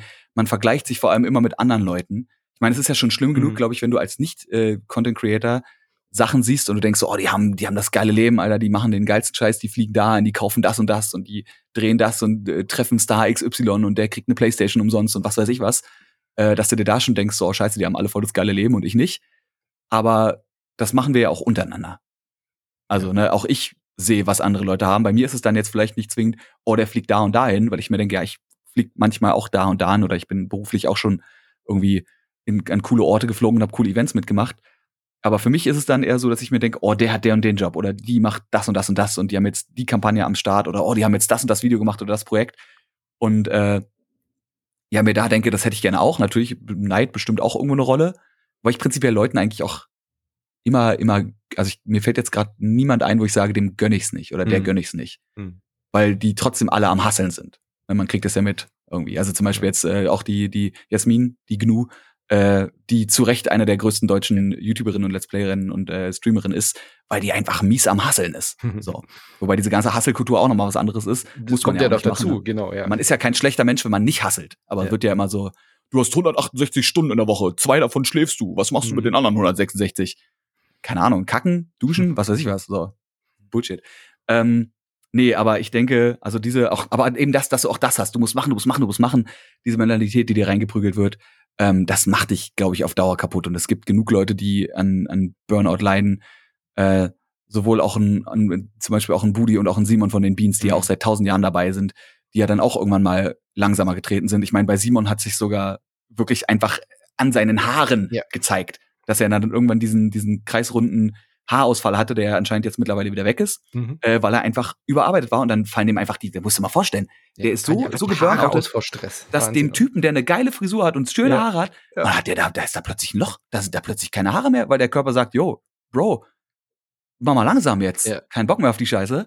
Aber auch ähm, super, wie er damit umgeht, also dass es auch dann wirklich auch transparent kommuniziert wird inzwischen auch. auch. Also dass es auch nicht mehr so ein Tabu mhm. ist, dass dieser Hassel, der ja vor allem auch durch diesen Algorithmus und durch diese Schnelligkeit ja auch äh, ist, ja, wenn du nicht irgendwie zwei, zweimal die Woche ein Video hochlädst, dann verschwindest du halt auch schnell. Das ist ja durchaus auch so ein Problem an dieser, an dieser momentanen Situation, dass das ähm, dich ja auch kaputt machen muss, wenn du oben mitschwimmen willst in dem Bereich und aktuell sein willst. Ich möchte ehrlich gesagt auch nicht wissen, wie viele Leute aus der Branche ein leichtes bis krasses äh, Substance Abuse, wie sagt man? Äh, mhm. ne? Also Alkohol- ja. oder Drogenproblem haben. Ja. Oder, oder so. Da gibt's äh, bestimmt, gibt's bestimmt einige. Also kann ich mir, kann, kann mir nicht vorstellen, dass es, ne, dass es nicht Leute gibt, die dann ähm, zur Flasche greifen oder irgendwas anderes äh, exorbitant. Ich meine, man kann kiffen, aber so exorbitant viel kiffen oder exorbitant viel, was weiß ich was nehmen. Ähm, weil es ist, ne, also Medienbranche ist ja eh so ein, mhm. so ein mhm. Ding. Aber kann ich mir nicht vorstellen. So, weil das ist, ja, weiß ich nicht, es ist für mich unvorstellbar. Also die Nummer ist bestimmt größer, als man denkt.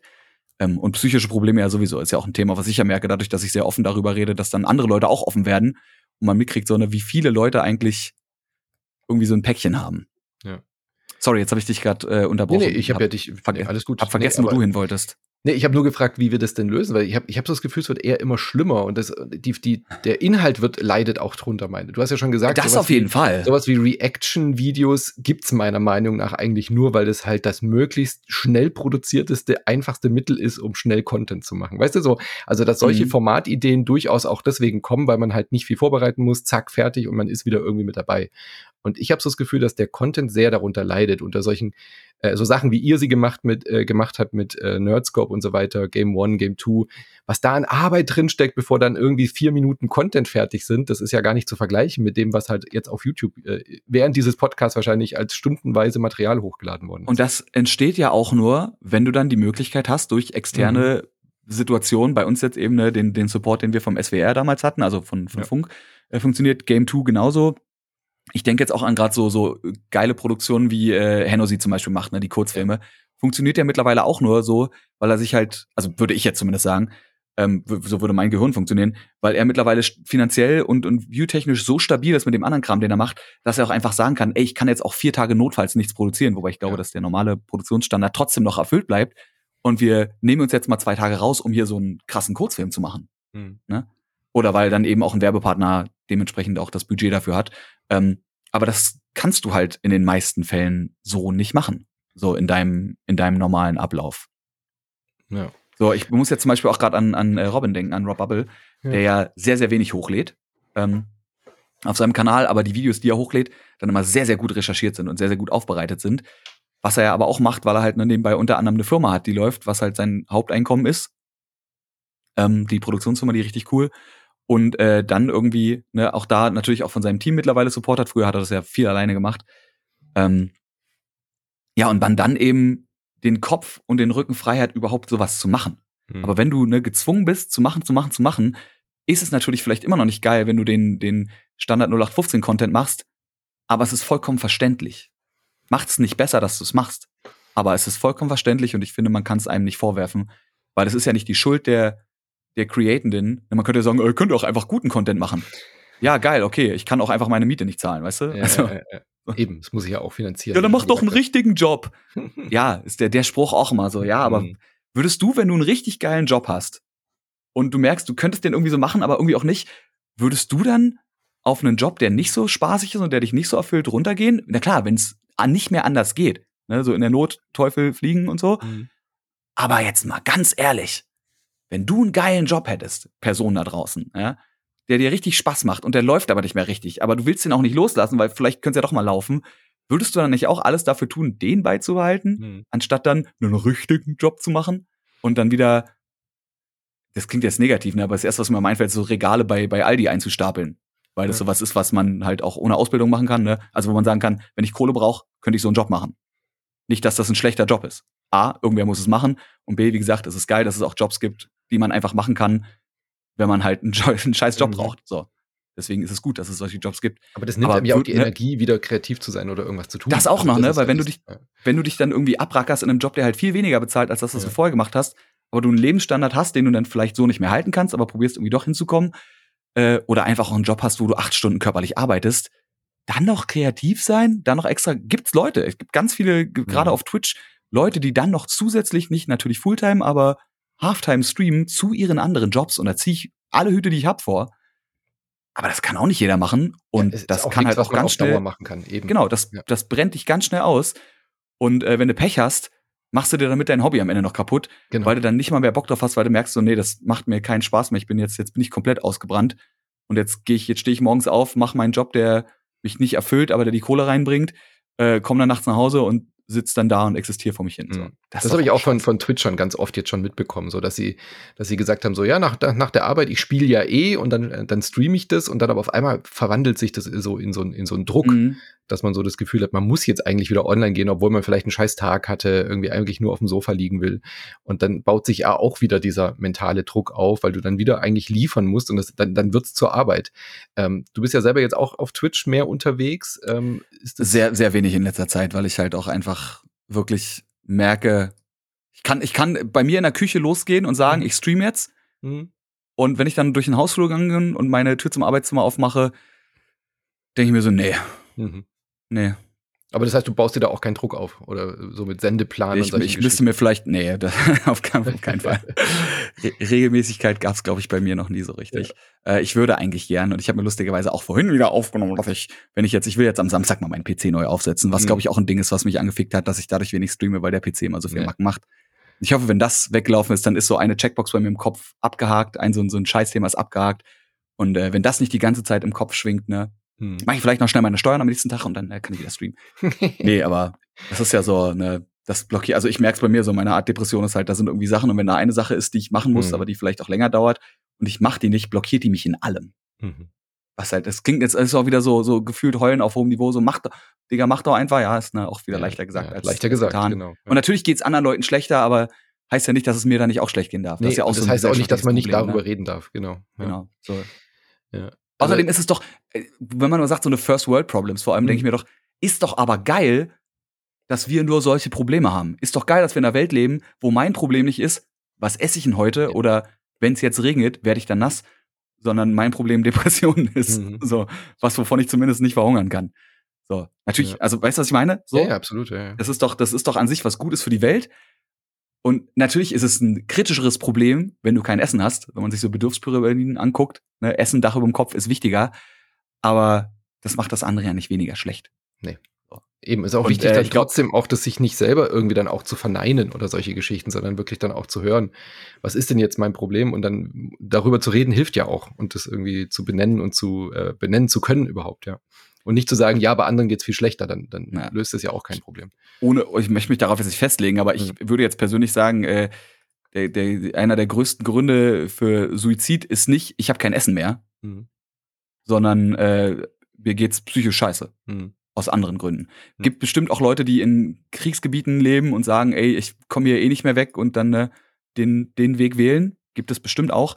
Aber man möge mich korrigieren, wenn ich falsch liege. Ich würde persönlich sagen, der, der größte Grund, warum sich Leute das Leben nehmen, ist, weil sie im Leben irgendwie eine andere Art keinen Ausweg mehr sehen. Mhm. Oder unglücklich sind mit, mit sich selber oder so von außen gesagt bekommen haben, was sie für ein schlechter Mensch sind, dass sie sagen, ja, stimmt, warum gibt's mich eigentlich? Ich nehme nur Sauerstoff weg, so weißt du? Mhm. Also, und deswegen äh, würde ich dann sagen, okay, vielleicht sind solche Probleme eben auch, und da sind wir, glaube ich, auf einem guten Weg gesellschaftlich hin, äh, solche Probleme anzunehmen. Es ja. ging sehr wenig um Gaming übrigens, fällt mir gerade mal auf. Dafür, dass es ein Gaming-Podcast ist. Aber es geht um äh, Menschen und äh, ihre Werdegänge. Ja. Menschen und Schicksale. Genau. Ähm, eine Sache noch zu dieser Twitch-Geschichte, um wieder on a lighter note äh, zu enden. Ähm, ja, findest bitte. Du das, findest du das interessant? Also ich finde es wahnsinnig interessant, dass wir von diesem äh, alle haben früher TV geguckt, Thomas Gottschalk, so Live-Termin 20 Uhr. Dann ging es hin zu, ey, ist doch Quatsch, äh, YouTube ist doch jetzt da, wir gucken alle den Content, wann wir möchten. Und jetzt auf einmal schalten wir da alle irgendwie, ah, 17 Uhr, äh, Streamerin XY äh, geht gerade live, da muss ich unbedingt dabei sein. Ist das nicht irgendwie irre? Also, wie, es, wie hast du, es ist ein bisschen ironisch, ne? Ja, total. Das Lustige ist, ich kann mir zum Beispiel, also ich mach, ich gucke sehr wenig Livestreams tatsächlich. Also ich gucke eher Livestreams, wenn es wirklich so Events sind, also irgendwelche, äh, irgendwelche Majors, so gerade im mhm. E-Sport irgendwelche Finals. Das gucke ich mir dann an. Ähm, ich kann mir auch Livestreams danach nicht noch mal angucken, mhm. weil ich aber auch glaube, denke, wenn ein Livestream nicht wie eine Show aufgebaut ist, ähm, ist es langweilig, nicht live dabei zu sein. Ja. Weil dann denke ich mir so, dann kann ich immer die Parts, wenn es ein bisschen langatmiger wird, skippen. Aber wo ziehe ich die Grenze? Was ist ein langatmiger Part? Wo denke ich mir, ist es okay, dass mhm. die Person jetzt mal ein bisschen langsamer redet? Ähm, ich gucke tatsächlich selber noch sehr viel On-Demand-Plattform-Content. Äh, aber ja, weiß ich nicht. Vielleicht ist es mit dem, mit dem Livestream jetzt so, dass es eben auch einfach mehr Angebote gibt, die Leute interessieren. Ne? Also es gibt ja. ja. wirklich so viele Leute auf Twitch und es gibt ja vor allem nicht nur Gaming, es gibt ja Musik und ja, Kreativ und Kunst und alles. Kochen zuschauen und alles. Ne? Ja. Deswegen, dass du natürlich verstehe ich, dass man dann auch live guckt, a, weil es auch so ein bisschen natürlich dieses Gemeinschaftsgefühl gibt, was eh gerade in den letzten zwei Jahren hm. vielleicht ein bisschen untergegangen ist. Dementsprechend ist es schöner, wenn man einfach merkt, da ist noch eine andere Person live. Und ich denke, deswegen funktioniert das so, weil eben das Angebot größer ist und weil, wie gesagt, gerade in den letzten beiden Jahren. Ähm ja, und das Schöne ist ja, du musst ja auch nicht entscheiden, ja. was du guckst. Also äh, bei YouTube muss er ja trotzdem immer noch, der Algorithmus schlägt dir so viel Zeug vor, mhm. du musst ja trotzdem noch, noch eine Entscheidung treffen, das gucke ich jetzt oder auch bei Netflix oder sowas. Und bei, äh, bei, bei Twitch hast du halt den riesen Vorteil, meiner Meinung nach, du kannst dich ein bisschen berieseln lassen, was halt früher das TV auch gemacht hat. So, du schaltest einfach mal ein, schaltest zwischen deinen drei, vier Leuten hin und her und äh, hast vor allem diese große Interaktion. Ich glaube, die hat YouTube halt lange versäumt. Mhm. Ja, so diese Kommentare klar, aber so dieses direkt mit den großen Persönlichkeiten in, in, in, zu interagieren und diese Person liest deinen Kommentar in dieser Sekunde und liest ihn vielleicht sogar vor und äh, wirft dir ein Lächeln zu. Ich glaube, das ist die große Stärke von, von Twitch. Vor allem hast du es gerade eben schon gesagt, du hast dann so deine drei, vier Leute, zu denen du hingehst und dann ist es personengebunden. Du weißt in den meisten Fällen, ähm, also ne, wenn du, wenn du richtig guter Streamer oder Streamerin bist, kommen die Leute ja nicht zwingend nur wegen dem einen Spiel, was du spielst. Ich meine, mhm. die größten Menschen auf Twitch sind, glaube ich, fast alle Variety-Streamer. Mhm. Oder selbst so jemand wie Shroud, der natürlich äh, sich eher im First-Person-Shooter-Genre aufhält, spielt ja aber auch verschiedene Shooter. So, da ist es nicht nur so, dass die Leute nur für PUBG oder nur für CSGO oder sowas kommen. Ja. Ähm, ne? Und dementsprechend, die Leute kommen wegen den Personen. Und da weißt du dann, okay, sagen wir zum Beispiel, ein Shroud ist online. Ich gucke Shroud gerne, weil ich finde lustig, wie der redet. Ich finde lustig, was er sagt. Und da ist mir ja auch scheißegal, was da läuft. Dementsprechend, der ist live. Also gebe ich mir den und die Chance, dass mich das entertaint, ist sehr, sehr hoch. Ja, Im Gegensatz zu einer anderen, zu einer anderen Show, du bist im Fernsehen, musst du gucken, was kommt. Klar, wenn du weißt, da kommt meine Lieblingssendung. Aber da ist dann wieder scheiße, ne? Weil wenn du weißt, ich will, weiß ich nicht, irgendwie auf Pro7 kam immer 18 Uhr Simpsons, glaube ich. Ich will Simpsons gucken, dann ist es doch kacke, dass du an die Zeit gebunden bist. Da mhm. denke ich mir, dafür ist On Demand geiler. So. Ja, klar. Aber wenn es dann Netflix und Co. bewiesen auch, dass alle genau. jetzt Streamingdienste haben, ja. Mhm. Aber wenn du so deine Live-Show im Fernsehen hast, seien es so diese typischen Stefan Raab, äh, Schlag den Star und äh, ja. WM und was weiß ich was Dinger, oder eben eine, eine Late Night Harald Schmidt oder was es halt so gibt, ne? Hm. Domino Day fällt mir jetzt gerade, warum auch immer ein. aber so, da weißt du vorher nicht zwingend, was kommt, aber auch da hast du die Person, weil dann sagst du, ey, Stefan Raab finde ich sau lustig oder Harald Schmidt finde ich ein großartiger Host. Da kann ich mir eigentlich aus Prinzip alles angucken und die Chance, dass es cool wird, ist sehr, sehr hoch. Ja, ich meine, siehe Joko und Klaas, oder? Ich meine, die Leute schalten halt alles ein, was Joko und Klaas machen. Und dann, ich sagen, wenn da Joko ja. und Klaas draufsteht, dann ist da vor allem auch Joko und Klaas drin. Und so mhm. ist es eben bei, äh, bei Twitch auch. So, du hast die, die Leute, die du cool findest und hast ja auch dann einen gewissen Anspruch oder zumindest eine gewisse Erwartungshaltung und weißt dann, wenn ich jetzt einschalte, ne, weil du weißt zum Beispiel, wenn du bei mir einschaltest, hast du in den größten, in den größten Fällen hast du halt einen Offline-Screen, aber äh, dann gibt's halt einen Typ, der mittendrin auf seiner Flöte dir deine Lieblingslieder vorspielt. In richtig, also unglaublich, unglaublich gut. Flö Flötenvirtuose, möchte ich fast sagen. Nee, und hast halt vor allem irgendwie äh, so die Mischung aus, aus kompetitivem Gameplay mit ein bisschen educational zu den Spielen, weil ich halt ne, selber auch mhm. sehr viel, sehr viel, wenn ich ein Spiel neu spielen will, das erste, was ich mache, meinen kompletten YouTube-Algorithmus auf dieses Spiel trainieren, um mir alles anzugucken, was geht. Ähm, nee, das weiterzugeben und dann eben einfach mit Leuten über natürlich alles zu reden, aber vor allem auch mal, so wie jetzt zum Beispiel in dem Podcast, über Themen zu reden, die vielleicht nicht jeder anspricht. Mhm. So. Und auch mal ein Statement abzusetzen und auch mal eine Meinung zu Dingen zu haben und äh, nicht Angst zu haben, dass mir das irgendwie dann jemand krumm nimmt. Ich finde das auch eigentlich total geil, mit Leuten on Stream zu diskutieren, die mhm. nicht meiner Meinung sind, weil ich A, entweder was lerne oder B, die Person von meiner Meinung überzeugen kann. Also je nachdem, gibt ja, je nachdem, wie das Gespräch verläuft. Ähm, und auch gerne mal mit Leuten anzuecken. Also ich habe das auch mal, ne, wenn Leute irgendwie dumme Scheiße in den Chat schreiben, call ich das halt aus und rede mit denen. Und hatte das jetzt aber öfter schon, dass ich dann halt während des Spielens zehn Minuten mit den Leuten geredet habe und dann festgestellt habe, ey, die, denen war gar nicht bewusst, dass das Kommentar saudämlich war gerade. Mhm. Dass es entweder, sei es ein homophober Witz oder sei es irgendwas, wo ich mir denke, so, du musst dem Streamer nicht sagen, äh, warum hast du nur zehn Zuschauer? So, was ist das mhm. für ein dummer Spruch, ne?